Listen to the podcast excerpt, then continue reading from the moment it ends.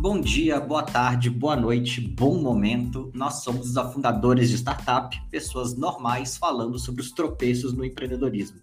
Esse podcast não vai te deixar rico, mas talvez faça você sofrer um pouco menos na sua jornada. Eu sou o Lúcio, eu tô aqui hoje com o Hugo e com dois convidados especiais nesse episódio, que é o Gabu e o Gabriel. Tudo bom, pessoal? Tudo certo. Opa, tudo bem? Tudo bem. O assunto de hoje é um assunto super.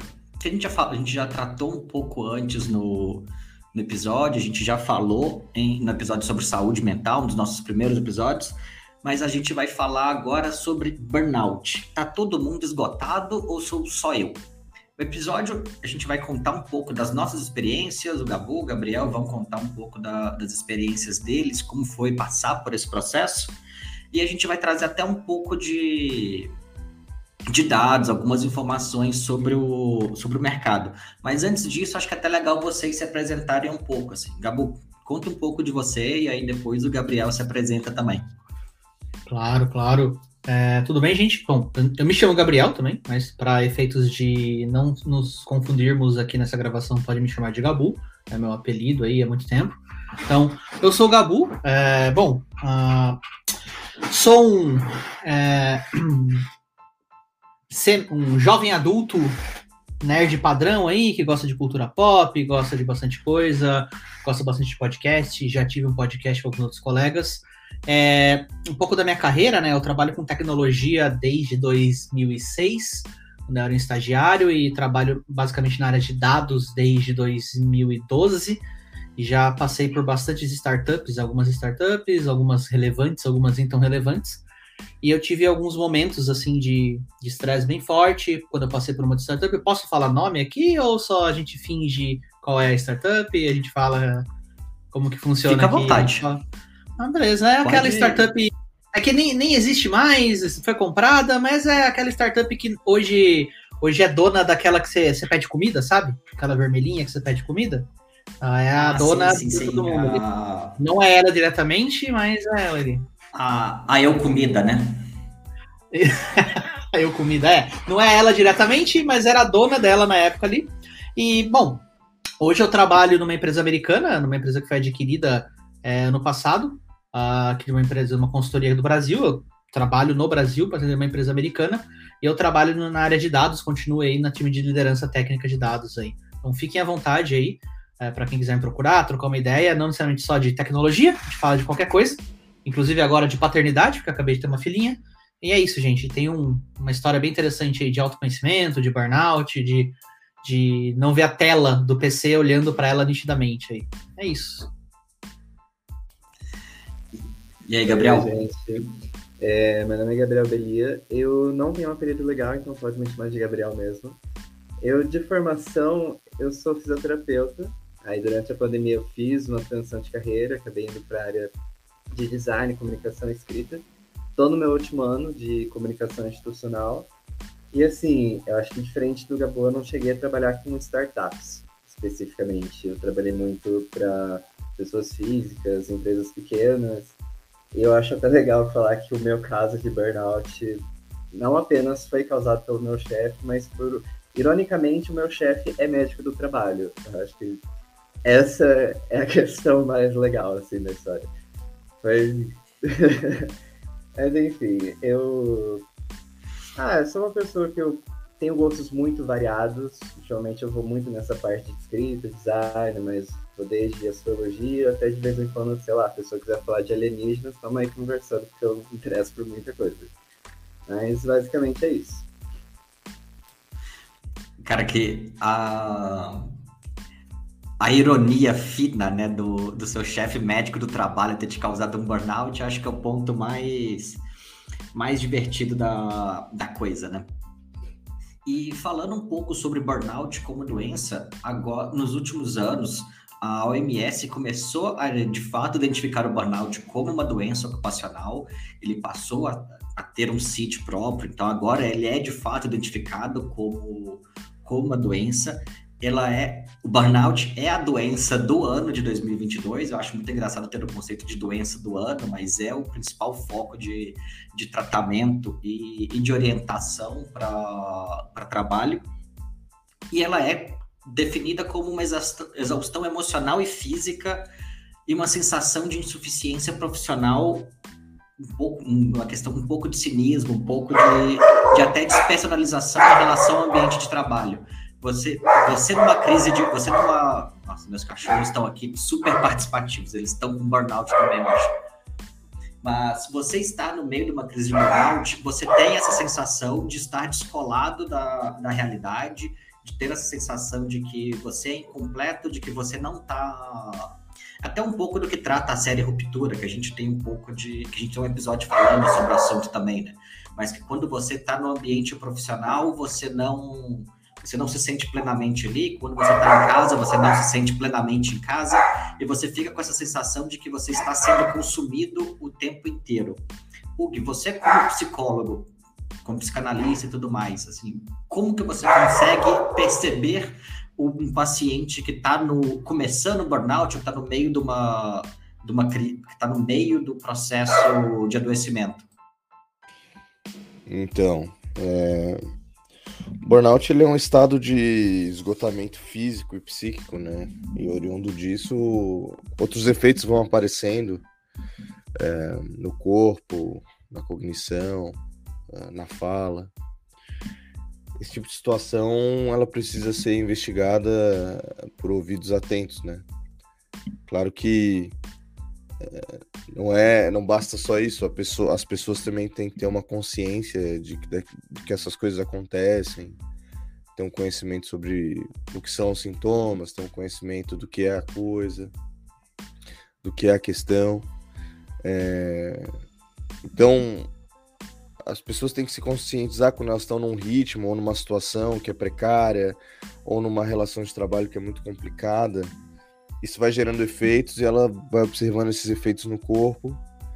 E essa exaustão psíquica e essa exaustão física, ela vai lentificando o trabalho, é, a tua atenção ela já não consegue ser tão boa, a tua performance vai diminuindo.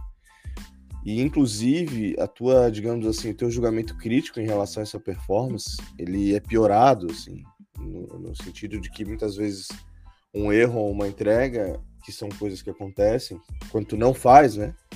Uma não entrega, um erro, uma não entrega, quando acontece, ao invés de serem vistas como coisas, tá, não, beleza, vamos, vamos melhorar, se tornam eventos terríveis de né, que causam muita ansiedade.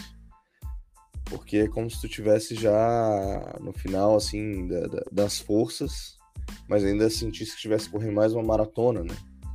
O corpo entra nesse estado, nesse estado, assim, é de que tá, tô destruído, mas não posso parar, né? Acho que lá no fundo da mente tem isso.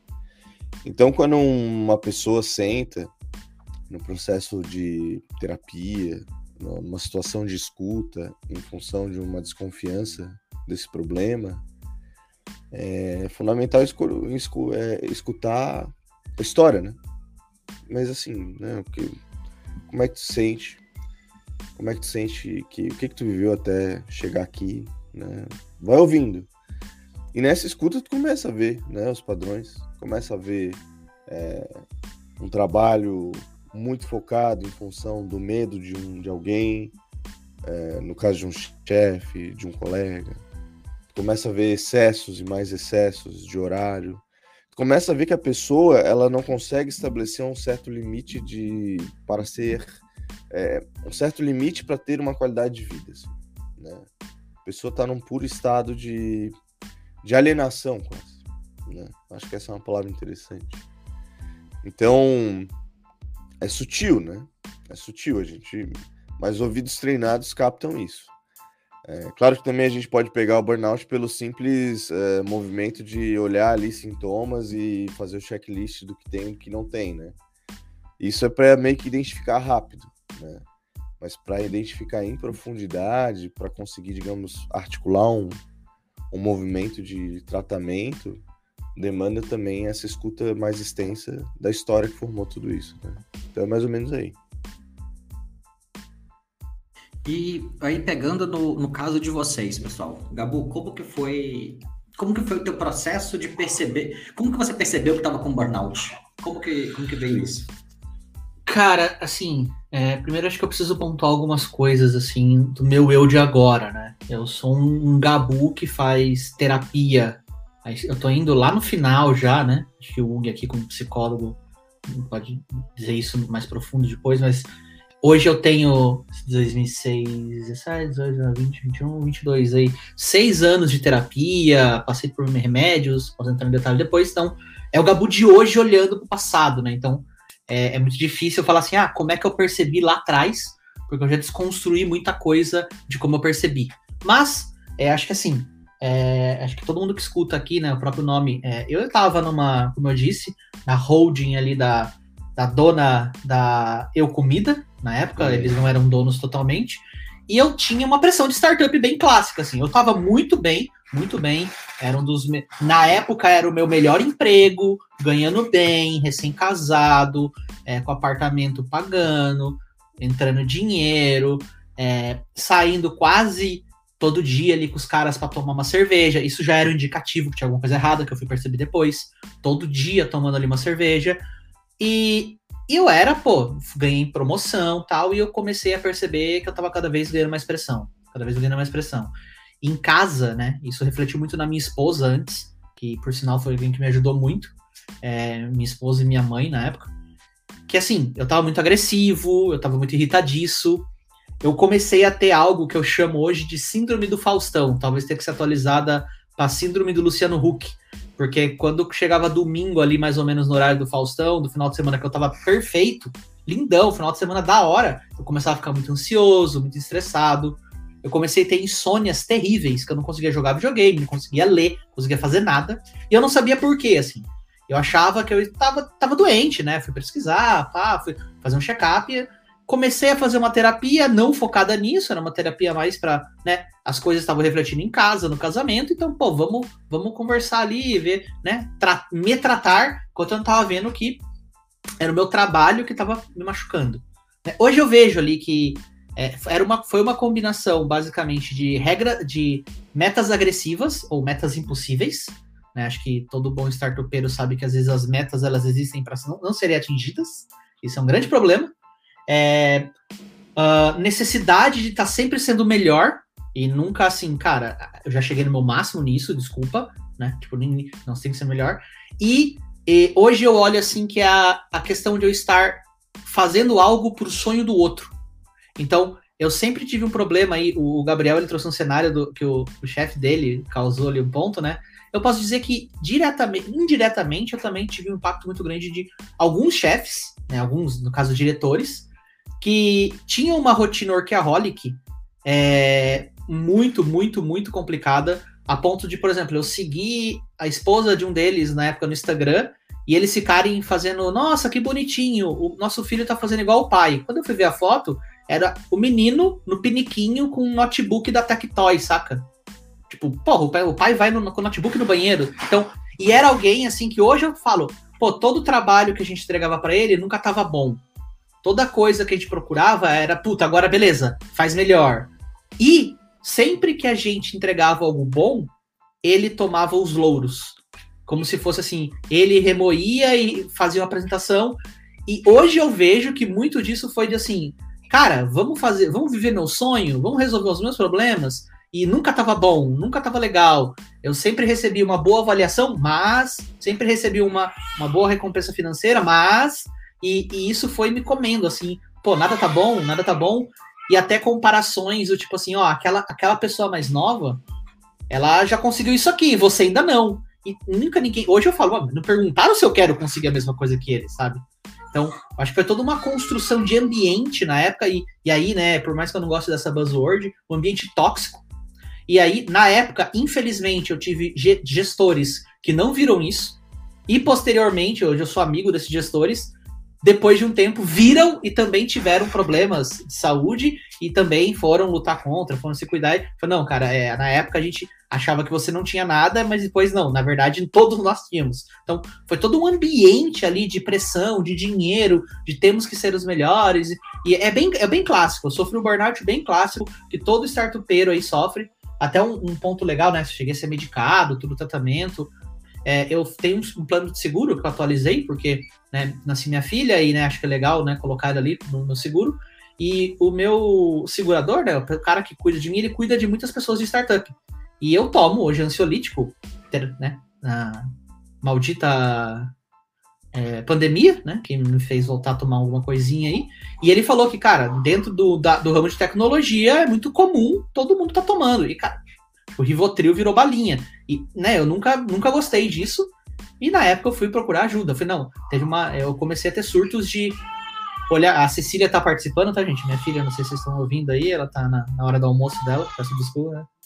É, eu chegava no trabalho, olhava para a tela do computador, as letras, eu lembro das letras mexendo, sabe? As letras mexiam de lugar assim. Eu ia descer uma escada para tomar café, eu travava na escada. Eu saía com o meu cachorro, no final do dia eu travava. Eu ficava meia hora parado na rua, assim, com o cachorro no colo, não conseguindo andar. E, né, eu sabia que tinha alguma coisa errada, eu não sabia o que. E aí aquela, né? Hoje eu sei o que é, mas é. E tinha muito aquele estigma de é frescura, não é nada. É, ainda era, né? Eu sou. Todos nós aqui somos homens, né? Então é aquela, cara, você não pode externalizar seu sentimento, isso aí que você está sentindo é só cansaço. Então, muito disso também acarretava eu demorar a pedir ajuda. Acho que esse é um, um cenário muito forte aí nesses, nesses pontos. É isso, do meu ponto, assim, acho que é. E eu acho que é bem clássico, assim, conversando com vários outros colegas, acho que eu tive o burnout padrão de todo startupeiro, assim, sabe? Infelizmente, né? Acho que infelizmente é um. Vem lá na lista de benefícios do LinkedIn, né? Deu quase bingo de todos os motivos para um, um burnout em startup, né? É bom para você. Bom, é, acho que então, igual o Gabu disse, meu processo demorou um pouco até eu entender, porque na real, eu na época eu não tinha essa maturidade de perceber o que estava acontecendo, de enxergar o quanto aquela situação estava assim muito abaixo do aceitável. Então assim, resumindo um pouco a história, eu me mudei para Curitiba, ia trabalhar numa loja lá, acabou não dando certo, então eu fui procurar para um outro serviço para me manter na cidade e acabei encontrando esse, esse médico.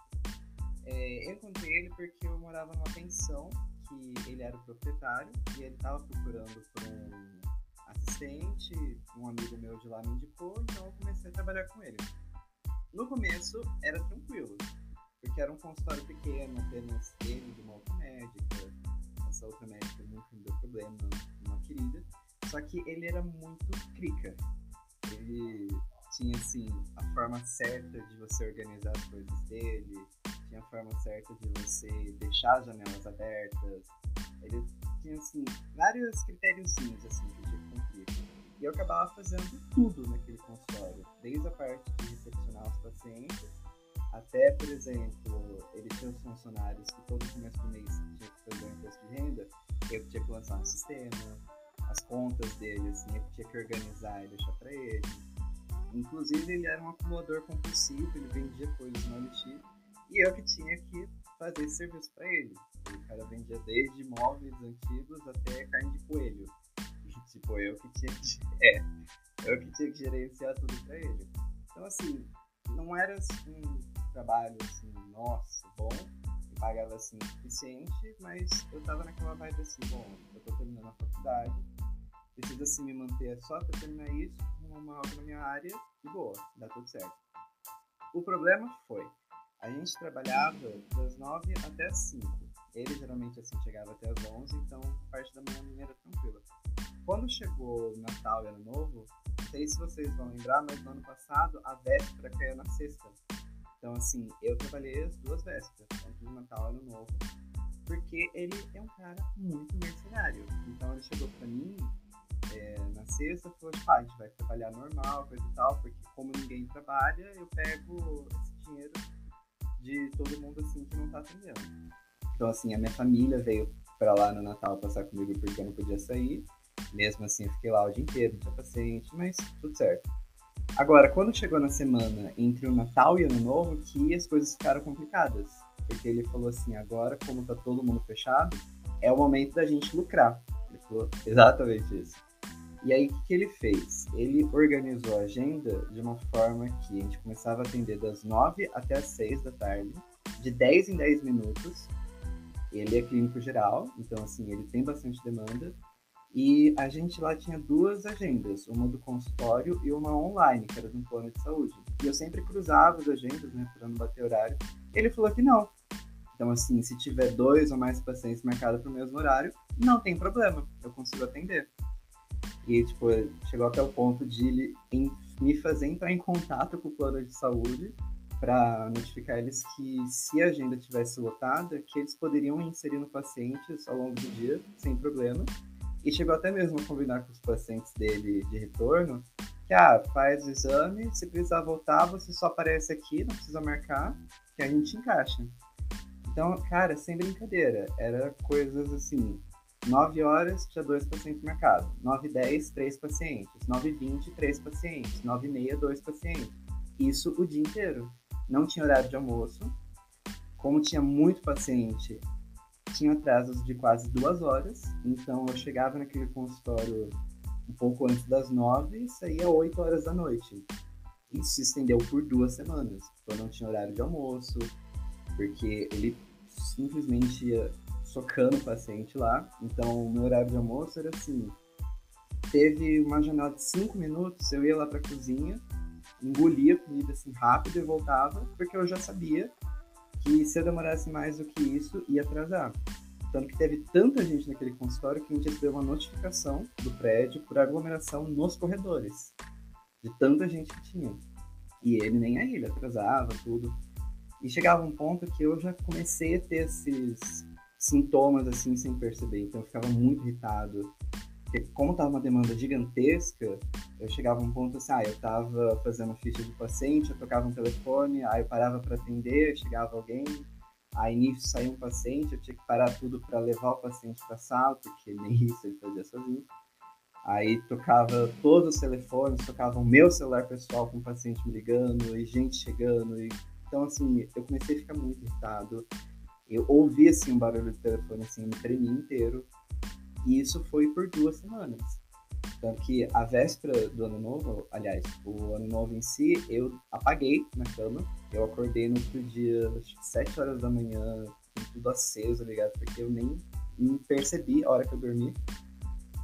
E eu tava com um amigo meu lá, então eu não pude descansar. Aí depois, o as final de semana que era Natal, também passei com a família, não pude descansar. E aí teve a primeira semana de janeiro, que eu pensei assim, bom, agora as coisas vão melhorar. E não, isso se manteve ainda por mais uma semana. E aí depois, no final de semana, que é quando eu ia ter um tempo para eu parar, né?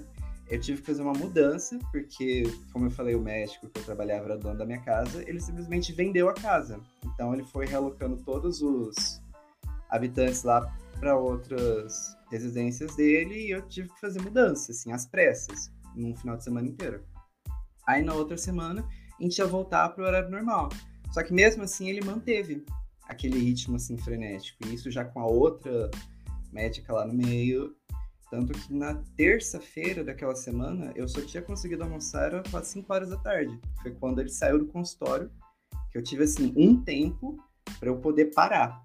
Porque das 9 até as 5 eu não parei 5 minutos, pra ter noção.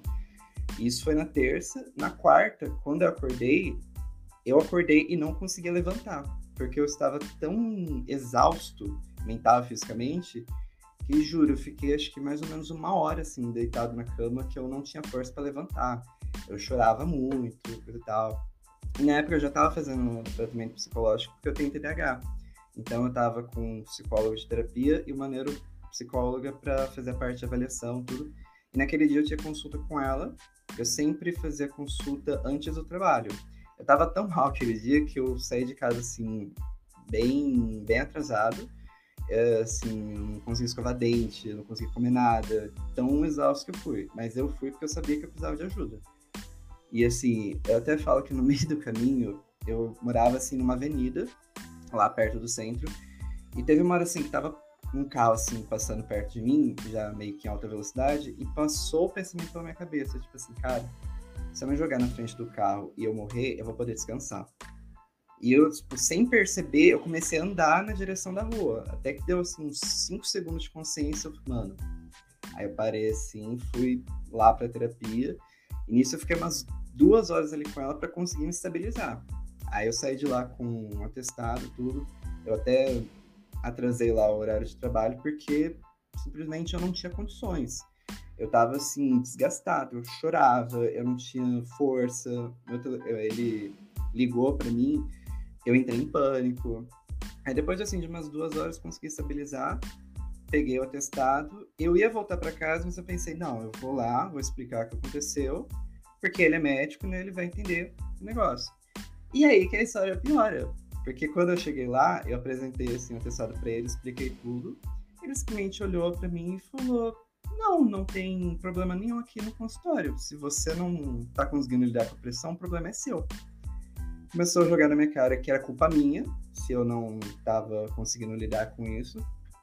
E chegou o ponto, assim, de falar que se eu fosse seguir ordem de psicólogo, eu tava errado, porque só quem pode dar atestado, quem pode notificar essas coisas é o médico. E assim, na época eu não sabia, depois eu fui me orientar, e até é legal para quem está ouvindo isso, para quando você precisa de um atestado que seja um profissional da saúde que ele não é médico, pela lei ele não abona a falta, mas ele justifica. Então, assim, você tem um embasamento, a pessoa que te atendeu, ela tem um preparo, ela pode te orientar nesses casos, mas ele agiu como se não, como se só o médico tivesse direito. E aí ele disse: vamos fazer o seguinte eu vou te dar uma receita de Rivotril, você vai aqui na farmácia, vai tomar, vai esperar uns 5 minutinhos e vai voltar para o trabalho como se nada tivesse acontecido.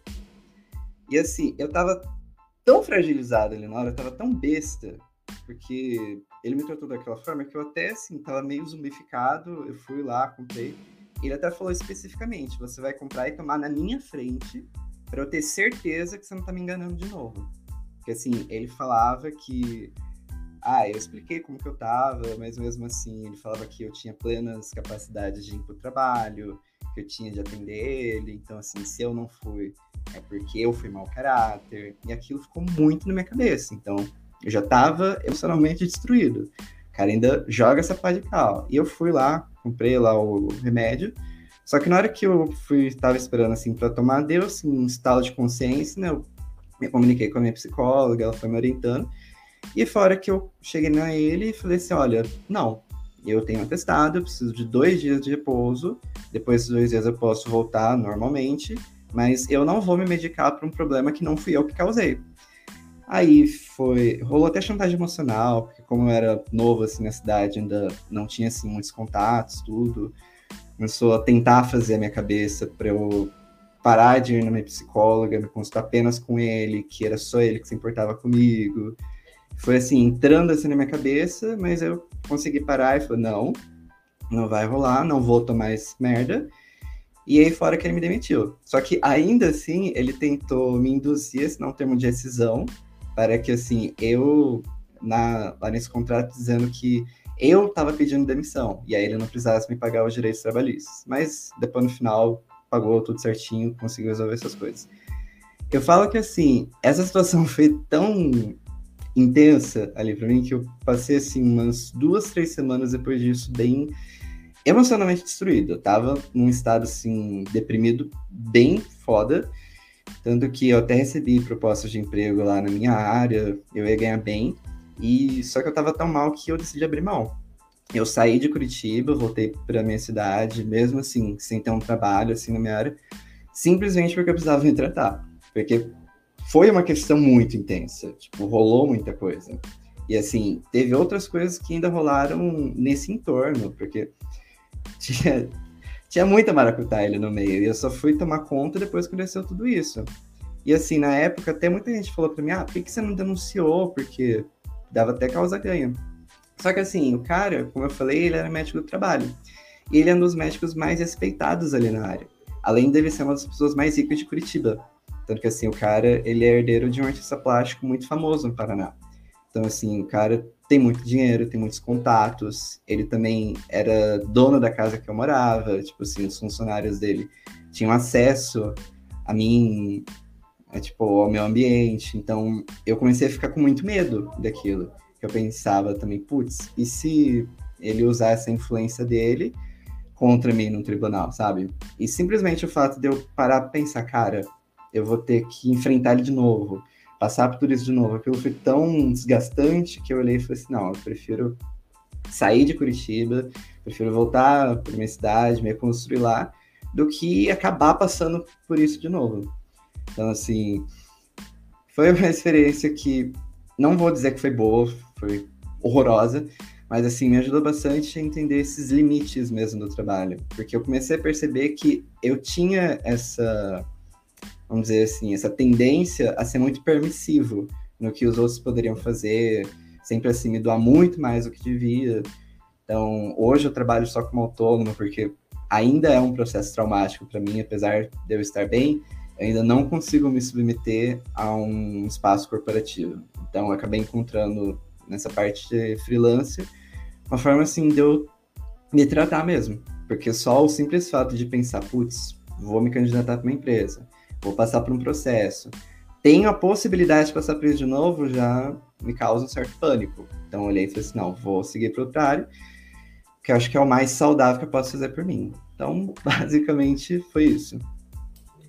Cara, acho, acho que a sua experiência foi bem. É, é uma, a gente fala sempre muito com, com startup, a sua experiência é um pouco é fora do, do mercado, mas puta merda, velho, que, que, que situação, assim, eu tô, eu tô querendo aqui te dar um, te dar um abraço, porque, caralho, que, que situação.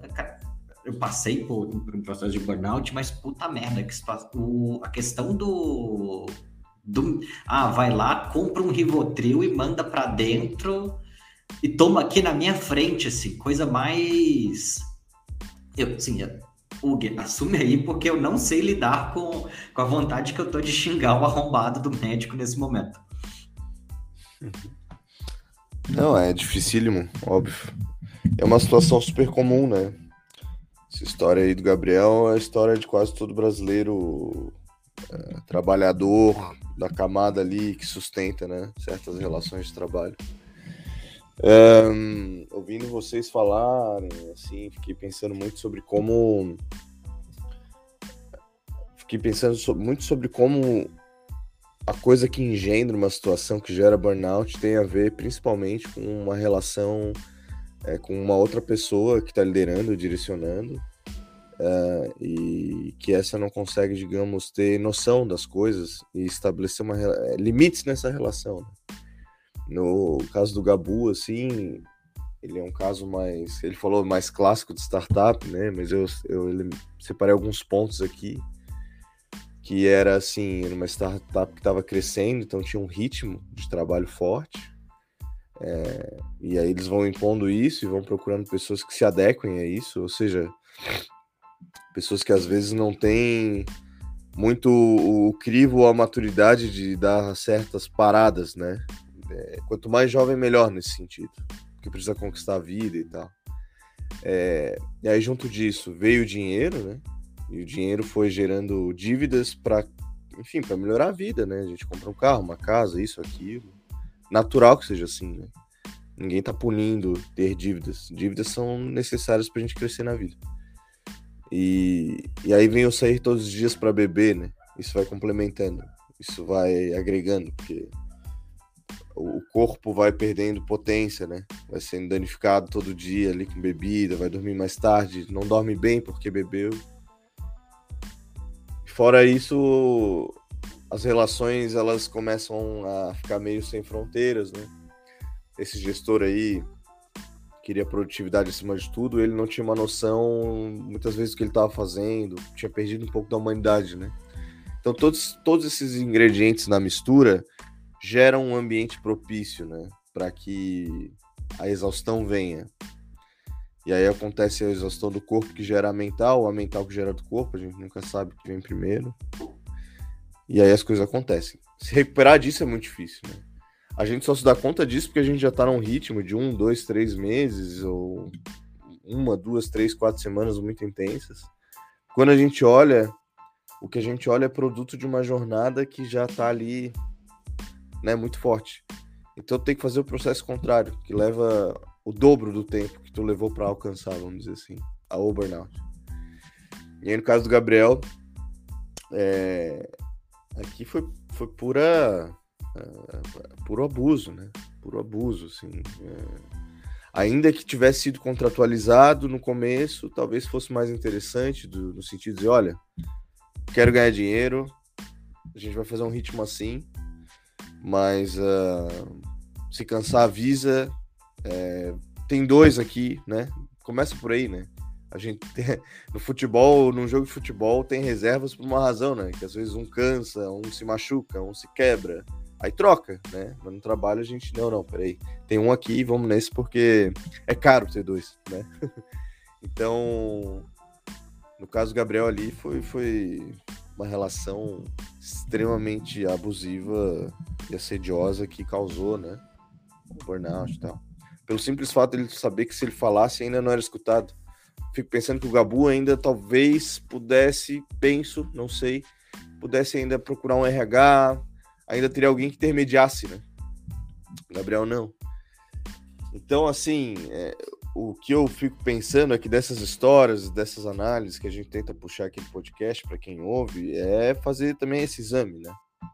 Cara, como é que tá indo? Como é que é a tua relação com o teu gestor? Como é que é a tua relação com o teu trabalho? A gente fala muito da relação com o gestor, mas também tem que lembrar da nossa relação com o trabalho, né? Às vezes a gente vive situações de precariedade na vida que fazem com que a gente se entregue ao trabalho para superar essa precariedade logo, né? Com dinheiro, com whatever. Mas, é, putz, tem que botar na balança que, por mais que tu queira muito sair de uma situação, sabe? Ah, moro numa kitnet, quero trabalhar para ter um AP maior. Entendemos que isso é necessário, fundamental, mas é, tem um preço, né? Ó, tem um preço, só isso. Né? Lembra que tem um preço. Isso é um direcionamento mais ético do que julgar a escolha do outro, né? tu quer fazer isso, tem um preço, né? Quando chegar lá, quem sabe a gente ajusta, cuida, enfim. Então é. Essas são as nuances, né? Por isso que eu falei lá no começo que tem que ouvir a história de cada um e compreender a singularidade desse burnout, né? Da formação desse burnout. Então, esses são meus meus 200 aí das histórias que são bem intensas, muito intensas, eu diria. E Pessoal, como o Gabu, já, o caso dele já é um pouco mais antigo, o Gabriel tá, tá no processo ainda de, de, de cura, né? Vamos colocar assim, de sair desse processo. Cara, até começando por você, Gabu, como que foi, como que foi o teu processo de começar a sair do burnout? Como que, como que foi esse processo de identificação primeiro e depois, né, de, de melhora? Legal. Eu só queria ponderar duas coisas. Interessante o ponto do Gabriel, que me até aqui me, me deu um estralo, né? Que eu. Todo, toda, todo material, toda coisa que eu consumo é muito focado nesse burnout de escritório, né? Acho de empresa. E eu fiquei me perguntando assim, quantas pessoas na padaria aqui da esquina estão na mesma situação que a gente estava, quantas pessoas aqui no McDonald's, tem um McDonald's e o Burger King aqui do lado, saca? Quantas pessoas na, no, no consultório médico estão. E porque a, a gente acaba vendo muito a, essa luta contra o burnout, mais centrada no escritório, assim, mais centrada na, nas grandes corporações e esquece, né, que uma doença aí que tá em todo lugar, né? Pode estar tá no garçom, no atendente do, do, do, médico, etc. Bem interessante isso. E uma trivia aí pro, pro Ug, Ug, eu, eu tive um bom apoio ali do pessoal da RH, mas quando eu fui fazer meu processo demissional, eu encontrei no mesmo dia a diretora da RH, que tinha pedido demissão por, por estafa, então, né, você já é, vê a, então, a, tá, a tá relação ali. Uhum. É, você vê a relação ali dentro da empresa. Mas, cara, como é né? que eu fui. É, tipo, assim, ela poderia me ajudar, mas ela poderia precisar de ajuda, saca? Então é bem complicado isso. É, e, mas assim, o que aconteceu, né? Quando, eu, quando é que eu lembro que a chave virou, né? Tinha uma cafeteria ali na, no, no escritório, né? No térreo do escritório. Eu cheguei na porta do escritório, tava um dia muito bonito. Né? Eu lembro até hoje do Celtas, Azul que estava lá em Campinas, eu morava em Campinas na época. E eu travei, eu não consegui entrar no escritório. Eu comecei a chorar. Eu peguei e eu não queria ligar para minha esposa, porque eu já tinha feito isso para minha esposa essas semanas atrás. Minha esposa estava com. Minha esposa estava com, trabalhando muito bem, assim, tinha coisas para resolver, então não queria incomodá-la, não que eu não pudesse, mas, né? Eu liguei para minha mãe. E aí eu falei, mãe, tal, me ajuda, não sei o quê. É, minha mãe perguntou onde eu tava, falou, cara, entra aí pede um café, vamos conversar. E eu fiquei conversando com a minha mãe ali, cara, eu fiquei uma hora e meia conversando com a minha mãe ali. Eu vi a galera do escritório entrando, pá, bom dia, tô ali tomando café, bom dia. Tinha essa. Até hoje eu tenho né, essa questão de, ah, beleza, tô ali tomando café, daqui a pouco ele sobe, né? Não tem essa questão de hora para chegar, hora para sair tal. E minha mãe falou assim: vai para casa. Como assim? Tá um dia bonito, tá? Levanta e vai para casa, vai fazer o que você quiser. Fala que você não tá bem, manda uma mensagem aí pro seu gerente, pra quem for. Cara, não estou me sentindo bem, fiquei em casa. Vai para casa. E eu fiz isso assim, sabe? Vai para casa. Fui para casa. Aí, na tarde, eu lembro que eu mandei um WhatsApp para minha psicóloga, eu já fazia terapia, né? Já trabalhava algumas questões de trabalho na terapia, de trabalho na terapia. E eu falei, tem um horário para hoje? Ela me atendeu no dia. E aí, nesse dia, ela me recomendou, procure um, psico, um psiquiatra. É, existe alguma coisa acontecendo aí que só terapia não vai te ajudar, né? Eu não consigo, né? Tipo, eu como psicóloga, eu consigo te ajudar até aqui, mas talvez a gente precise entender com o psiquiatra se existe alguma questão medicamentosa, existe alguma questão além da terapia. E eu achei muito prudente dela, assim, de falar assim: olha, é, eu, como profissional, estou te ajudando aqui, mas não está surtindo todo o efeito que precisa. Você precisa procurar outro profissional. É, que além, né? Porque ela até recomendou: olha, tal prof, eu, como psicóloga, vejo que você precisa tomar um medicamento, mas eu não posso te induzir nem te receitar esse medicamento. Então, foi bem prudente da parte dela ali. E eu fui procurar um psicólogo, passou um psiquiatra, passou alguns dias. É, encontrei o, o Dr. Tadeu, excelente psiquiatra. Eu brinco até que não é aquele psiquiatra de receita, né? Infelizmente temos isso também muito no Brasil, né? Você chega no profissional psiquiátrico, ele olha para sua cara, te dá o, a receita de Rivotril, ou seja lá o que você esteja tomando, tá aqui, até daqui três, dois meses e acabou. Né? Não, eu fiquei uma consulta ali de horas com ele. É, ele me recomendou trocar o, o, atendimento psicológico, não por causa nenhum da profissional, mas porque ele preferiria que eu seguisse uma inicialmente uma psicanálise, né? Ele indicou, eu atendi. E nesse tempo ele falou: "Estou te afastando por 15 dias". E obviamente, né, nisso esse afastamento me deu uma força para chegar no trabalho e falar, galera, aqui ó, tem esse problema. Eu tive os meus um líder meu se prontificou, cara, vai para casa e depois ele ficava conversando comigo, como é que você tá? Tá tudo bem? Um outro líder foi mais, cara, vê isso aí, vamos ver se você volta. E eu tive uma quando eu fiz isso, né, quando eu literalmente pedi essa ajuda, eu tive um acalento. Algumas pessoas se afastaram, né? Tipo, não perguntaram nada. E algumas, mas as pessoas que eram mais próximas de mim me chamaram para almoçar, me chamaram pra, queriam entender o que eu tinha. E eu gostei muito disso, assim, cara, me conta o que você tem, porque você tá do meu lado todo dia e eu não tô vendo que você tinha isso, sabe? Então, mais ou menos quando você vê, sei lá, tipo, alguém tá doente, tá com febre, sei lá, o cara quebrou um braço, tá com alguma coisa doendo, você vê ali, né, o incômodo do, do, do colega de trabalho. E, e muitos ali é, foram conversar comigo. Foi um dos melhores 15 dias da minha vida, porque eu comecei a ser medicado. É, necessariamente não tomei Rivotril, ele acabou sendo só um amuleto ali para algumas emergências. E aí eu fui afastado e comecei um tratamento com alguns remédios mais corretos ali para mim. Mas eu a receita do meu médico foi durma e faça o que você quer. Eu fui no cinema, tipo, quarta-feira à tarde, sabe? Tipo, eu sei lá, cara, vou ficar, vou ficar na livraria aqui a tarde inteira do shopping que eu gostava, uma quinta-feira. Então, eu literalmente fui fazer o que eu quis.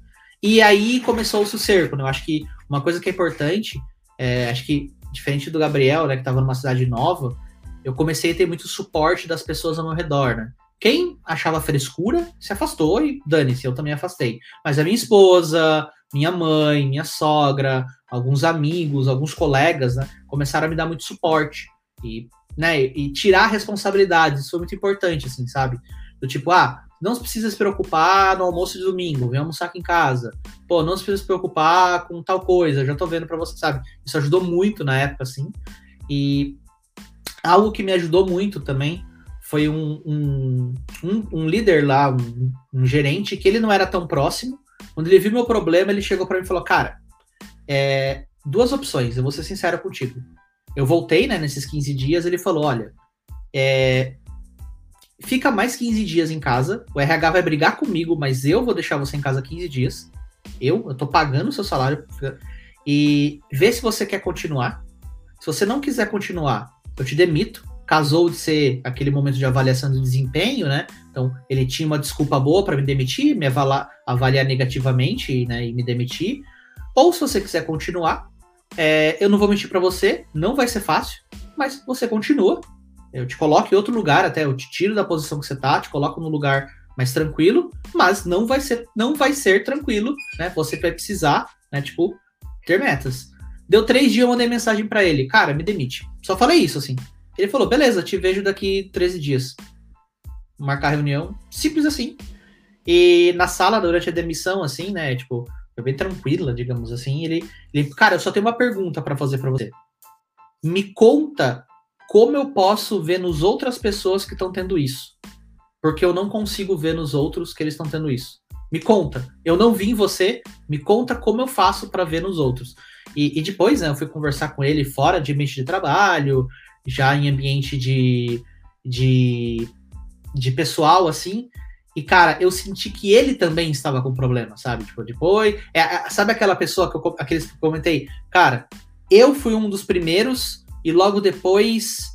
Talvez essas pessoas tenham percebido que eles também têm o que eu tinham e estavam lutando para não ter, e aí envolve, né, ego, porque eu tô numa posição alta, e se eu sou um líder eu não posso demonstrar fraquezas, dinheiro, né? Afinal, vivo é, o truco capitalista, né? Eu sou um diretor que comprei uma um puta carrão novo zero, que eu troquei de casa com piscina, pago uma escola foda para minha filha, não dá para dizer, mano, o cara também, né, dá um, uma qualidade de vida para a família, ele fala, não posso ter isso. E aí eu senti assim, cara, na verdade ele não tá perguntando para mim como vê nos outros, ele tá perguntando como vê nele, saca? Tipo, ele tá perguntando como vê nele. E. E foi ele isso, tá, cara. Ele, aí, tava, ele tava querendo identificar o próprio problema, é... ele só não tava sabendo como falar, né? Isso. E aí, cara, e aí o que me salvou mesmo foi a terapia. Assim, tive os remédios, fiquei ali um ano e meio nos remédios, depois comecei a fazer o desmame, dormir direito, mas a autoconsciência. Eu fiquei eu tive, eu tinha dinheiro, né? E aí existe a questão do privilégio, né? Eu estava trabalhando numa empresa boa, tinha um fundo de dinheiro, minha esposa trabalhava. Cheguei para minha esposa e falou: "Quanto tempo a gente aguenta se eu pedir demissão?" E eu fui demitido, né? Então tem aquele aquele approach de dinheirinho a mais. Era junho, ela falou: "Cara, a gente aguenta até o ano que vem." Óbvio, corta ali, corta aqui, para de pedir pizza, né? Pá. Beleza. Só que deu um mês e meio, eu falei: "Pô, tô com vontade de trabalhar." E aí, algo que me fez bem.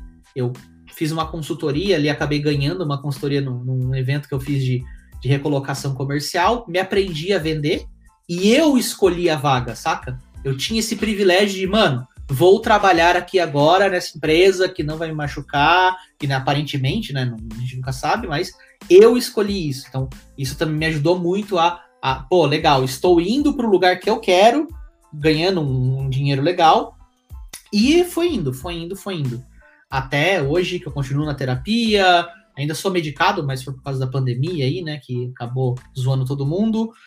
E o autoconhecimento, cara, acho que as duas coisas que me ajudaram muito foi rede de apoio, e não importa qual é a rede de apoio, não importa, pode ser a legião da boa vontade ali que você liga para falar com a galera, pode ser seu irmão, pode ser seu amigo, mas ter uma rede de apoio é importante e se cuidar. E esse se cuidar é, cara, terapia e possivelmente medicação, mas nunca se autocuidar. Ter alguém que te oriente nisso. E algo que eu faço muito hoje é essa visão de olhar para as pessoas. Aqui o, o Hugo colocou aqui em texto, né? Todos os, os, que eu comentei é, eu tento hoje olhar muito para os meus colegas de trabalho, principalmente os júniores, né? Que aí a gente está num ambiente, eu estou numa, num ambiente dev, estou num ambiente de altos salários, né? aquela devs valendo dinheiro. Eu olho muito assim para molecada de 18, 20 anos, cara, cuidado. Olha o que eu tive, eu conto a minha história, cuidado. Cuidado para você não ter um infarte ali nos 30, cuidado e cuidado para você não, porque eu acho que vem muito pior hoje em dia, sabe? É muito mais rápido. porque é uma ilusão muito maior, assim. Então, assim, eu consegui, eu consegui, eu não, eu não digo que eu não consegui sair, tá?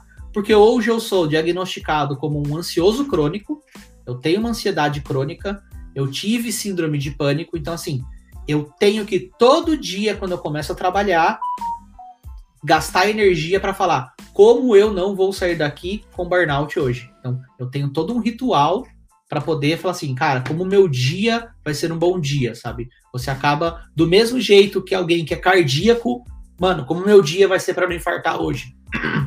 Tá uma balinha aí, desculpa, não pude perder a piada. É, como... Vai lá, Temer.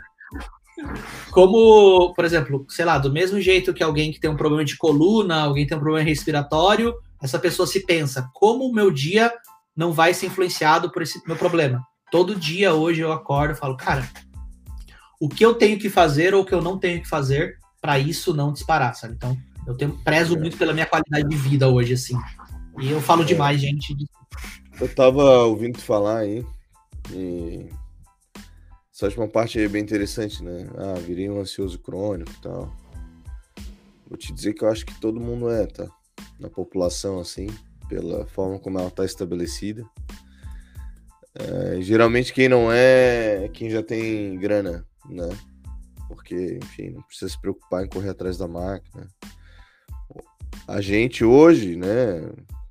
Quem trabalha para ganhar um dinheiro, para pagar as contas, é ansioso pelo simples fato de que o futuro é incerto, né? Ele se dá mês a mês. Então, não tem como não ser um ansioso crônico quando a vida é assim, né? Quando a gente tudo, quando o que a gente depende é a nossa mão de obra, nossa cabeça, nosso pensamento. É, se a nossa cabeça, nosso pensamento cai, cai a nossa sobrevivência, aí, enfim, né? Existe outra forma de não ser ansioso. Por isso que, é, em função disso, que surgiu uma época essa ideia de que a vida começava na aposentadoria, né? Porque seria um momento onde tu teria uma garantia de não se preocupar mais. Né? Esse era o pano de fundo da, da maravilhosa ideia da aposentadoria. Quando começaram a questionar isso, tiveram que inevitavelmente questionar o sistema como estava posto, né? Que é, velho, é, trabalhar para acumular um negócio para garantir um futuro, mas enquanto não garante, vive um presente extremamente ansioso, né? Acho que a questão do teu médico de ter te enviado para uma psicanálise fez um baita sentido, porque uma coisa é a gente fazer uma psicoterapia que tenta, digamos assim, analisar os comportamentos oriundos de um presente, é, os efeitos, né? Tu tá assim por causa disso, então vamos fazer isso para curar, né? Outra coisa é, e aí a psicanálise permite isso, é fazer um olhar para dentro para entender o que, o que teu vai engatando nessas furadas, né? E por quê, né? Claro, tem uma análise social aí, não é só porque a gente quer. porque a gente tem que, né? Mas conseguir criar, conseguir, digamos assim, criar um, um, uma situação, batalhar com isso, argumentar, se posicionar, é dificílimo, né? Por isso que o, a questão da relação de alienação, para mim, é fundamental, assim. Tá, tu vai abraçar o diabo, mas entenda que estás abraçando, entenda, né? entenda tudo que compõe essa decisão, né? Na psicanálise ela ajuda a trazer isso. E aí, outra coisa que eu queria comentar rapidamente, passar a palavra de volta ao Lúcio, é o seguinte. É, ouvi muito dizendo, né? É, como é que vê? Fulano pediu para me ensinar como é que vê. Eu não via. A gente vê, né? Essa coisa do olhar. É, e veio uma frase na cabeça assim: burnout, ele não é que ele se vê, ele se escuta, né? Então, assim, é, quando, quando vem o gestor diz como é que eu vejo, né? É, é, é, quase como se ele estivesse dizendo assim, é tipo um código que eu olho na tela qual linha tá errada, é, é tipo um machucado que tá sangrando e... Não, cara, é, é meio que escutar, escutar as imagens, é outra coisa. É, ver dá pra ver, né? O estado da pessoa, mas o, quando tu consegue ver é porque já fudeu tudo, entendeu? Quando tu, quando tu viu assim que, o, que o, o, semblante tá ruim, que o corpo tá fraco, aí tu já tá vendo uma coisa que já, já era. Mas tu quer escutar antes de poder ver, é, isso aí é uma coisa diferente. E, E aí é uma prática boa, né? Que os gestores façam esses one-on-ones, mas tem one-on-ones e one-on-ones, né? Tem um que é meio que para avaliar os entraves da performance, ok, faz parte. Mas tem um outro que pode ser muito básico, né? De sentar assim com por uma pega uma amostragem, né? Se sua equipe é muito grande. E cara, como é que tá? Como é que tu te sente? Como é que tá o clima do trabalho aqui? Como é que tá minha, como é que tá a minha gestão em relação a vocês? Como é que tá a pressão em relação às metas? Tu sente que teus colegas, tu sente que tu tá bem, né? E assim tu escuta, né, o burnout. Então, fico meio pasmo às vezes que, que, que as pessoas que as pessoas que geralmente são as causadoras assim desses dessas situações para os outros são completamente tapadas assim, né, em relação a isso. Porque estão tão imersas na lógica da performance que esquecem que é, o trabalho é, é uma cena da vida, não é a cena da vida, né? Então, quando o burnout virou um diagnóstico que pode ser utilizado para laudos e tudo mais, isso aí obrigou a sociedade como um todo a, a, olhar, inclusive, sua relação com a própria sociedade e o trabalho, né? É. Então é, porra, é preciso que os profissionais aí tenham visões mais críticas sobre o que fazem, né? Senão a gente vai, senão o burnout vira um mero diagnóstico fácil é, burnout é um sintoma. É um sintoma das relações de trabalho, um sintoma social, né? Burnout não é só uma doença local. É, cara, é um. Acho que, é, acho que o burnout é o, é o auge da, do adoecimento no, no capitalismo, né? Porque no final das contas é isso, é você é você ir se consumindo aos poucos das suas relações trabalhistas, das suas relações pessoais, e esse desgaste ir se construindo de forma quase que num primeiro momento imperceptível, assim, você não nota que está que tá acontecendo isso até o momento, como você disse, quando você vê já é tarde demais, assim, quando você vê porque já foi já foi embora, né? E só, e só uma coisa, Lúcio, que eu queria também uh, botar um adendo assim, né? o cansaço, a exaustão, elas acontecem, né? quando a gente tá fazendo um esporte, ou quando, inclusive, a gente tá se dedicando a algo que a gente ama, né? Seja o trabalho, muitas vezes até uma relação amorosa. Nela também a gente vai ver cansaço, exaustão em alguns momentos, né?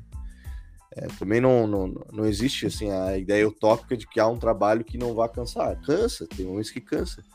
É, o, mas eu acho que, que uma coisa que está ali por trás, nas entrelinhas, é a, a demonização a, é, do, do, do, descanso, entende? Do relaxamento e da pausa, da contemplação. Essas coisas, elas são feias, né? Parece que são coisas de vagabundo é, e que não traz dinheiro, né? Então a gente minimiza isso. Eu acho que isso é uma coisa. Trabalhar, ficar cansado, porra, isso acontece mas é, a gente não se sentir à vontade em dizer, putz, cheguei no meu limite hoje, aí que tem um problema para mim, né? Por que, que isso tá tão errado? Por que, que falar isso é tão errado? Sou errado, né? Sim. E, Gabriel, conta um pouco de como você tá, no final das contas, teu caso é mais recente, né? Conta um pouco como tá sendo o, o teu processo, assim, como que você tá lidando com isso, quais são os desafios que você tem visto no, no teu dia a dia. Olha, eu falo que meu processo ele é um pouco mais lento, porque tanto eu como o meu psicólogo, a gente se uniu sobre o problema, a gente decidiu não optar por uma terapia medicamentosa no momento. A gente viu assim, ah, pelo seu caso, não vai precisar. Então, ao mesmo tempo que é um processo mais lento, é um processo, assim, de mais consciência. Eu gosto até de falar que nessa questão não tem um certo ou errado, acho que cada pessoa precisa de uma forma ou não, eu penso assim, se eu tivesse fazendo terapia medicamentosa, talvez, muito provavelmente, eu teria tendo resultados mais rápidos. Mas no meu caso, ainda nunca tinha tomado, assim, uma medicação dessa, e como eu tô numa posição que era não privilegiada, tenho, assim, apoio da minha família, tanto emocional quanto financeiro, é uma posição de privilégio, então tive o direito, assim, de poder olhar e falar assim, não, eu quero fazer isso de uma forma mais lenta. Até por também estar tá no último ano de faculdade, falo, tenho tempo, para ir com calma, para ver as coisas. Mas é um processo assim, não vou dizer que ele é fácil, mas depois que passou por todo esse vendaval, que eu parei, voltei para minha casa, eu comecei a me estabelecer, é que as coisas foram começando a fazer um pouco mais de sentido. Ainda tem, assim, algumas marcas, que nem eu falei, eu parei de procurar por vagas e me lancei como autônomo justamente por isso, porque é um ponto sensível ainda, é um ponto que quando eu paro para pensar ainda me deixa assim um pouco ansioso, um pouco em pânico, mas ao mesmo tempo foi uma questão de mais consciência. Tanto que dentro da comunicação eu trabalho muito com a questão do brand, né, gestão de marcas, e até um ponto que o Gabu falou eu concordo. A gente não percebe que em, em pequenas empresas ou esses é, trabalhadores assim que contratam alguém, a gente não enxerga esse mesmo mecanismo que também acomete assim as startups e grandes empresas. Então eu tenho focado em brand pessoal, justamente ajudar essas pequenas empresas, empreendedores. E também por eu ser já da área da saúde, acabei colocando seguir nessa linha de traba trabalhar com saúde, diversidade e inclusão. Justamente para ter essa consciência de que, cara, a gente é ser humano, Tipo, você tá pagando um salário para uma pessoa, você não tá contratando uma máquina para fazer tudo o que você quer, você tá contratando uma pessoa com a história de vida delas, as potências e as fraquezas dela. Até eu é, me inscrevi num curso de empreendedorismo para pessoas LGBTs e de vulnerabilidade da Microema Brasil, e a gente conversa muito assim sobre isso, de como empreendedores e funcionários também têm que se enxergar como pessoas. Que, cara, pode ter muitas demandas, mas não dá para fazer tudo. Nem eu vejo muito na minha área de comunicação que a gente normalizou essa ideia de que ah, um cara só vai fazer o trabalho de todo um time de marketing. Então, você tem, eu vejo as vagas, ah, eu quero um social media, que ele faça gestão de rede, gestão de tráfego, gestão de SEO, que faça vídeos, que faça design, que faça copies. Só que, cara, tudo isso deveriam ser pessoas diferentes. E a gente normalizou essa ideia de que, ah, é ok uma pessoa só fazer tudo. Você vai, sei lá, dando o exemplo lá da padaria, o cara tá no caixa, ah, mas ele também faz a limpeza, ele também pode ir lá na cozinha, ele também pode atender telefone, ele também pode atender nas redes sociais. E não é bem por aí. Eu vejo até pela questão, no meu caso, por ser uma pessoa LGBT, que a gente ainda tem uma questão a mais. Que a gente ainda, além de toda essa questão de relações trabalhistas, a gente ainda tem esse contexto social de tentar se encontrar no espaço de trabalho, de tentar parecer inofensivo para não acabar sofrendo uma violência mais. Eu vi até que tem um, uma síndrome que fala que é a síndrome do bom menino, que acomete muito essa população, de que a gente tende a ser uma pessoa mais permissiva, uma pessoa mais inofensiva, para tirar o foco de, putz, se alguém descobrir sobre minha sexualidade, será que a gente vai sofrer violência? Então eu vou compensar com isso sendo uma pessoa agradável. Enfim, é, falo que meu processo ele tem sido novamente de muita consciência, justamente por entender tudo isso, entender onde que eu tô, o que, que eu faço e o que, que eu posso fazer a partir disso. Eu tomei como decisão não correr atrás daquele antigo trabalho, questões trabalhistas, tudo, porque é um desgaste emocional. E também porque na época eu não tive essa cabeça fria de pensar, nossa, eu vou reunir provas contra ele. Não tive. Eu também acho que apesar de que a gente muitas vezes a gente fala pro outro, não, reúne provas, coisa e tal, nem sempre é fácil. Imagina, você vai trabalhar num lugar já com essa mentalidade de que eu tenho que arrumar provas contra aquela pessoa caso ela vai fazer algo contra mim. Então, eu acho que a melhor forma é a gente combater esse pensamento do início. Tipo, os ambientes de trabalho, ele precisa ser um ambiente seguro, precisa ser um ambiente saudável, na medida do possível. Vai ter problema? Claro, eu também não espero que um ambiente de trabalho seja perfeito, até mesmo meu trabalho como autônomo não é perfeito, mas enxergar, cara, são pessoas ali. Não é alguém que você contratou, alguém que você está depositando dinheiro. É alguém, é um ser humano ali. Ele, às vezes ele não está indo bem numa área, você pode trocar para outra, ou então pode conversar, pode enxergar que, pô, uma pessoa, sei lá, o Gabu, que tem filho, às vezes ele pode estar num dia ruim no trabalho porque, sei lá, tá com um filho doente. Isso vai interferir na produtividade dele. Aí, em vez de a gente ter essa ideia de que, nossa, vamos meter projeto nele, meter meta, porque tem que produzir, produzir, produzir, assim, pô, tá com problema em casa, tá com filho, será que tem algum lugar de apoio, alguma forma que a empresa pode ajudar isso? Não tem? Ótimo, então a gente vai entender que você está numa demanda reduzida e tá tudo bem. Quando você estiver melhor, eu sei que você vai voltar a produzir da forma que você devia. E quando a gente fala em empresas pessoais pequenas, da mesma forma. Pô, acho que essa pessoa está sobrecarregada porque é uma pessoa só. Eu vi isso lá no consultório. Era só eu para cuidar de tudo. E devia ter pelo menos mais um. Então, entender, vai ser difícil contratar mais uma pessoa? Vai. Não vou dizer que é uma coisa simples, mas dependendo da situação, você pode até aumentar o faturamento, a produtividade da empresa, desafogando o funcionário. Porque se a cada um, dois meses você tem que trocar o seu funcionário, fazer treinamento, fazer todo o processo de novo, porque você conseguiu colocar o cara exaustão para economizar o funcionário, isso não vai sustentar. Então, eu tô numa fase assim, ainda me curando mesmo, eu acho que esse é o termo exato, mas uma fase bem melhor, assim, de entender onde que eu tava, inclusive entender as falhas que eu estava tendo comigo mesmo. Porque apesar do meu, meu chefe ter causado isso, eu indiretamente também causei. A partir do momento que eu tava vendo aquelas situações e não colocando um basta. De olhar pra mim mesmo e falar, tipo, não, isso eu não vou fazer. Tipo, ah, eu, então você tá fora. Tá bom, você contrata uma outra pessoa, mas eu não posso me exceder nesse ponto. Então, basicamente é isso. E, cara, aí agora uma pergunta direcionada pro, pro Ug, assim. Ug, é, tipo, o Gabriel basicamente estava falando assim, óbvio que se, até se responsabilizando um pouco por esse, por esse processo de, de adoecimento. Qual é a tua opinião em relação a isso, assim, sobre com, qual é a responsabilidade do trabalhador, qual é a responsabilidade do burnoutado no processo de burnout? É, ele acho que é legal pensar assim que há uma responsabilidade que é diferente de há uma culpa, né? Acho que é uma, primeiro é um ponto bem interessante da gente pensar, porque uma responsabilidade é assim, tá, do, do que aconteceu até eu chegar aqui, o que que é parte minha, né? O que que, que, que eu que, que, que foi meu ali, né? Que eu fui me entregando, indo, indo, indo. E aí do na fala do Gabriel ali teve algo como, cara, as coisas foram acontecendo e eu não em algum momento por alguma razão não me posicionei, né? É... Enfim, não se posicionou também porque tinha uma coisa no entorno ali meio ameaçadora, que o cara era poderoso, etc.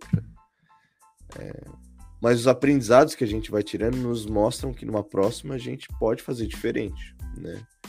Toda, toda a grande história de burnout é a história de um primeiro burnout do qual a gente percebeu e se aprofundou, né? E com certeza o Gabu e Gabriel já talvez já tivessem passado por outras situações de exaustão e cansaço, mas que foram relevadas, assim, né? Do tipo, não, tô cansadão aqui e tal.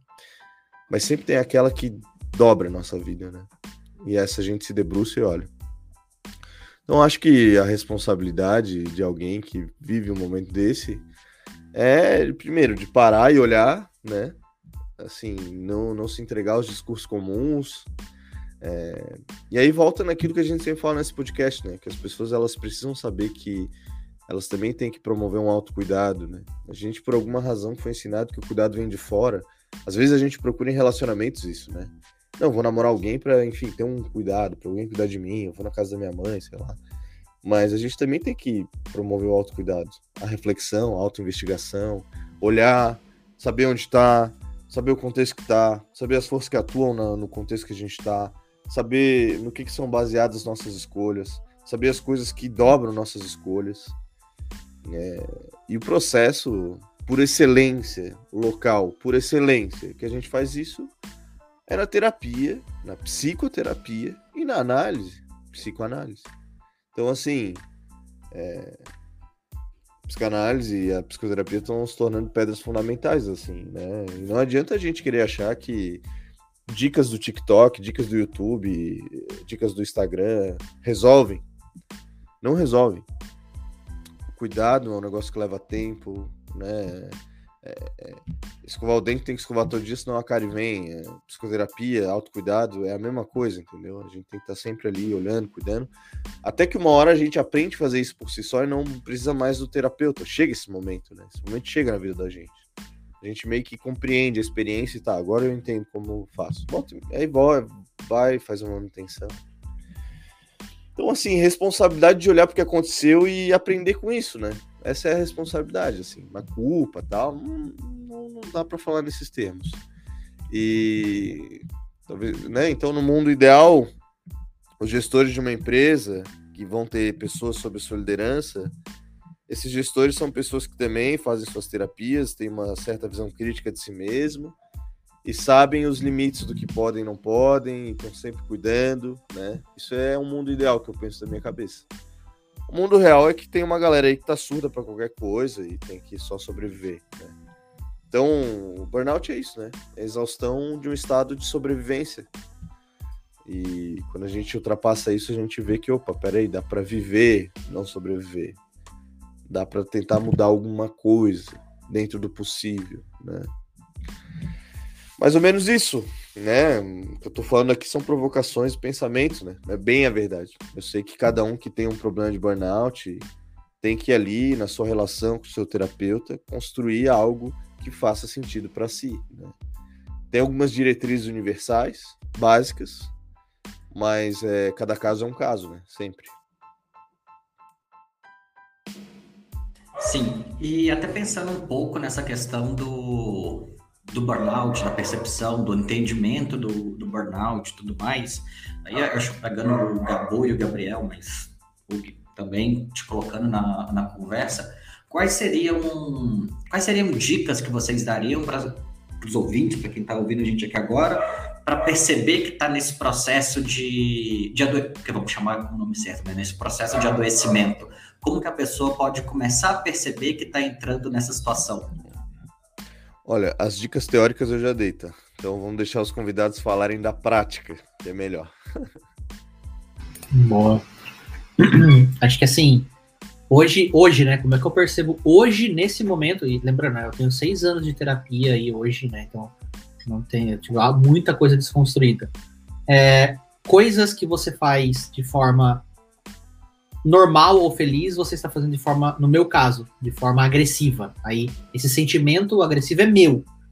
Então, tipo, o que você faz de forma feliz ou de forma normal, você faz com outro sentimento. Aí, porque né, o agressivo é meu, outra pessoa pode fazer de outro, pode fazer triste, pode fazer magoada, então o agressivo é meu. É, no meu caso, sono. Quando eu não tenho muito sono, ou quando eu, meu sonho, o sono é atrapalhado, eu tento, mano, tem alguma coisa atrapalhando meu sono, e, aí, e no meu caso bate muito, assim, quando eu tenho uma entrega no trabalho, quando tem alguma coisa, ou quando tem alguma desavença no trabalho, não necessariamente desavença pessoal, né, mas decisões ali que eu não concordo, ou né, pressões que eu não concordo, é, acho que um outro ponto para mim que pega muito é a alimentação.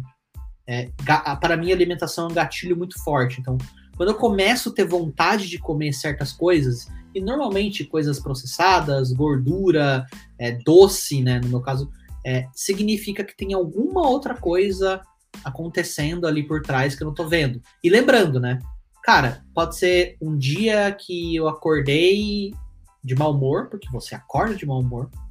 Um dia que eu, eu e minha esposa tivemos que ter uma decisão difícil aqui em casa, ou nós discutimos um dia que a minha filha não está num dia bom e é automaticamente eu estou estressado por estar cuidando dela. Um dia que eu tive que passar duas horas da minha vida na fila de alguma coisa da prefeitura, e isso me irrita, isso vai refletir no meu trabalho. Ou um dia simplesmente que eu estou fazendo algo muito chato, algo muito ruim no trabalho. Então acho que assim, olhar para o seu. Acho que uma coisa muito importante é defina o seu normal. O que é o normal para você? Ah, eu normal sou assim. Então, e pedir ajuda à sua rede de apoio. Toda vez que hoje que eu não estou no meu normal, hoje a minha esposa fala: olha, tá tudo bem com você? Você tá muito, muito aéreo, você tá muito sonolento, você tá muito agressivo, muito irritadiço, está comendo muito rápido, você dá uma olhada aí, tá tudo bem com você? O que ela tá fazendo não é querendo que eu responda, é querendo que eu pare e reflita, cara, tem alguma tem alguma coisa errada? Ah, tem. O que é? Eu vou isolar essa coisa e vou tratar ela para isolar. Óbvio, a gente é humano, então espere-se que você vá ter esses problemas. Então, entenda o seu normal, acho que aí faça terapia, acho que é o único, o único lugar que você vai É, e não tenha medo de trocar de terapia e tentar de novo e tentar de novo. É, terapia, para mim, é uma relação. Tipo, você precisa confiar muito na outra pessoa, por mais que seja um profissional, é, você precisa confiar muito naquela pessoa. Então, estresse essa relação para ela durar. Então, não vai funcionar na primeira, nem na segunda, nem na terceira sessão.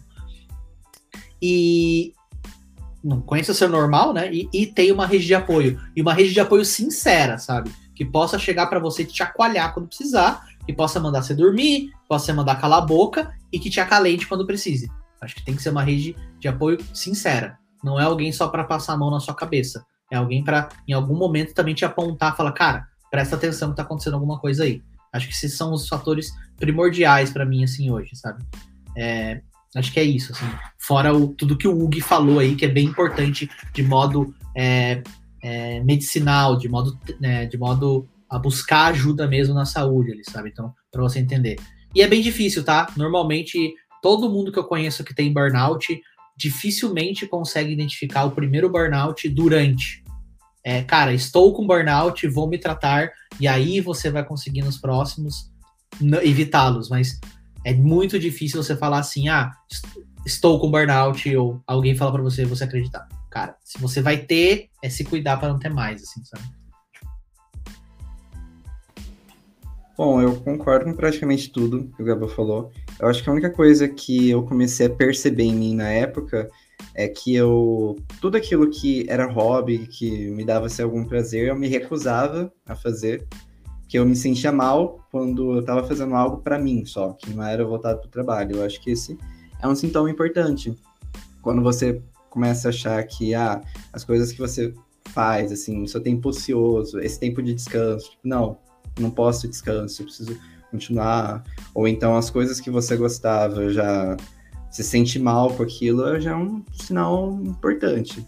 Que eu comecei a perceber muito forte, assim, e eu até, inclusive, me culpava por estar descansando. Mas, no geral, é isso. Eu concordo muito quando você fala de rede de apoio, porque eu lá em Curitiba não tinha tantas pessoas.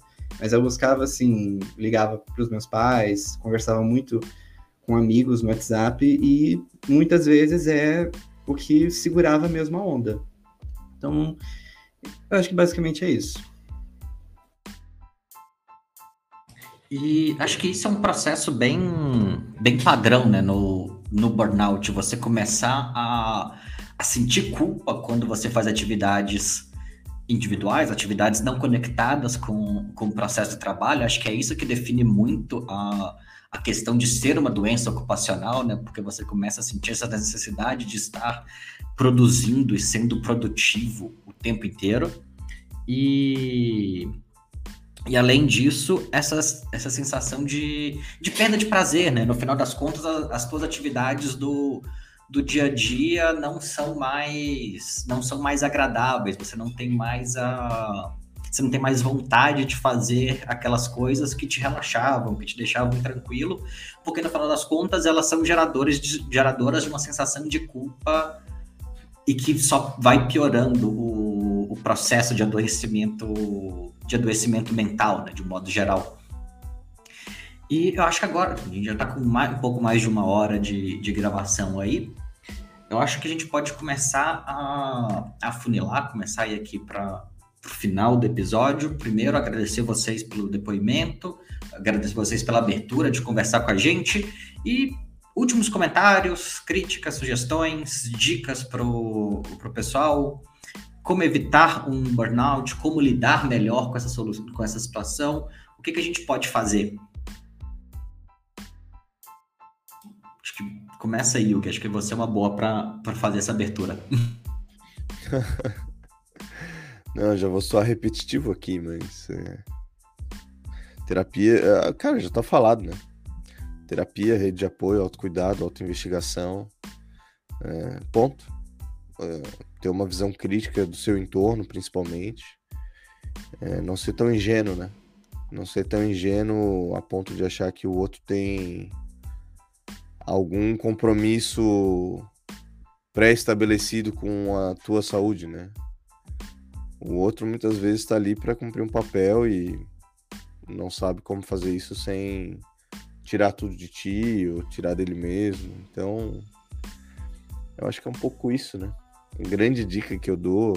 A gente falou tanto que, que se a pessoa revisitar o episódio várias vezes, ela vai tirar dicas e mais dicas agora, né? Minha visão é essa, sem mais delongas. eu queria, eu queria pontuar algo muito importante, assim, no, no foco do uh, fundadores de startup, né? Cara, se você está ouvindo isso e entrou recentemente em alguma empresa, não necessariamente uma, mas uma startup, like startup da vida que seja, vai, pode ser a sorveteria da esquina ou uma startup de verdade, saiba a regra do jogo. Chegue, tenha, assim, entendo, um cara júnior tá ganhando ali, entrou numa empresa da hora, com um salário de quatro dígitos ali, vai ser difícil, vai brilhar o olho. Mas chegue pro seu líder, qual é a regra do jogo? Não importa, essa empresa pode falar ali. O Hugo falou, mano, aqui é para ganhar dinheiro, a gente quer 24 por 7. Cara, é a regra do jogo, faz parte. Eu, posso não, eu não concordo que existam empresas assim, existem. Mas saiba a regra do jogo para você medir o quanto você precisa daquilo versus o quanto você quer se submeter àquilo. Porque isso vai calcular o quanto de sanidade você vai perder ali. Se você quer se submeter, saiba o quanto você vai se degradar. Não tem problema. Cara, todo mundo tem conta para pagar. Se é uma oportunidade boa, vai. Agora, se você não tá com a saúde em dia, pensa um pouquinho se você quer saber aquela regra do jogo. Porque se você sabe a regra do jogo, você sabe se você pode fechar seu notebook às 18 ou se você precisa ficar até às 23 trabalhando. Acho que é muito importante isso. É, e cara, a dica que eu dou é fecha o notebook às 18, vai. Vai ver o mundo, vai jogar um videogame, faz coisas que você gosta. Acho que é muito importante. Assim, mas saber a regra do jogo é muito importante para você saber se você quer jogar aquilo ou não, ou minimamente que você sabe que você vai se desgastar naquele jogo, porque você sabe como é a regra. É isso, gente. Acho que é muito importante esse ponto aí. Olha, eu diria que um questionamento que eu acabo fazendo muito para mim, toda vez que eu tô numa situação onde eu tô me cobrando muito, eu tô me sentindo assim esgotado, eu fico me perguntando, pô, será que isso é normal? Será que eu mereço isso? Por que que para as pessoas normais pode ter um ritmo de trabalho tranquilo e para mim não?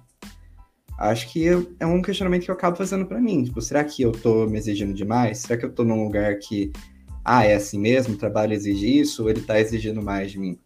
E é isso. É difícil identificar isso no começo, concordo muito com o Gabu. Não dá para identificar no começo, até diria. Mas talvez se colocar no centro, assim, entender, pô, acho que talvez, assim, só talvez, eu não precise passar por tudo isso, eu não precise me desgastar tanto. E aí, conforme a situação, ir buscando forças, da forma como você conseguir. E, cara, eu acho que é. Eu acho que vocês resumiram super bem a situação, não tem muito mais o que, o que falar quero de novo agradecer a participação de, de todos vocês. Foi assim, foi um episódio bem. Não é, em geral, quando, quando são bate-papos mais, mais leves, eu gosto de falar que é um episódio bem gostoso. Não acho que é um episódio. É um episódio duro, né? Esse episódio é um episódio de lição de vida mesmo. Assim, acho que fica uma, fica uma boa conversa aí para todo mundo se entender um pouco melhor, para todo mundo pensar e refletir um pouco sobre sobre o que está passando, sobre o que tem feito, sobre como lidar com a vida. Eu acho que, que é um episódio extremamente necessário. Eu fico bem feliz que a gente tenha feito esse. Que a gente tenha, que a gente tenha podido fazer essa, essa conversa. Assim. Quero de novo agradecer muito vocês pela, pela participação, pela disponibilidade, pela disposição de conversar com a gente. Para todo mundo que nos ouviu até agora, muito obrigado pela, pela escuta. O episódio vai sair essa semana agora ainda, Sigam a gente no Twitter, arroba Fundador Startup. Sigam a gente no Instagram, arroba Fundador Startup. Procurem a gente no LinkedIn, né?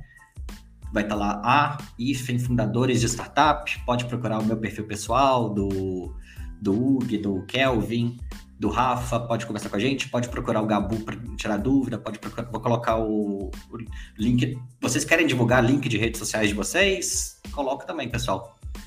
Gabriel, Gabu? Ah, o Gabu já deu pode, ok aqui, Gabriel? Pode, pode, pode divulgar, é arroba Gabubelon, onde, onde for aí. Se não for, me avisa para ser. É. Para mim também pode, geralmente é Gabriel Belia, Belia com dois L's, em quase tudo. Tá bom, É, eu vou a gente pegar o link. colocar também na descrição do, do Spotify e tudo mais. Exato. Sigam os dois, conversem com eles, tirem dúvida, batam papo, fiquem à vontade.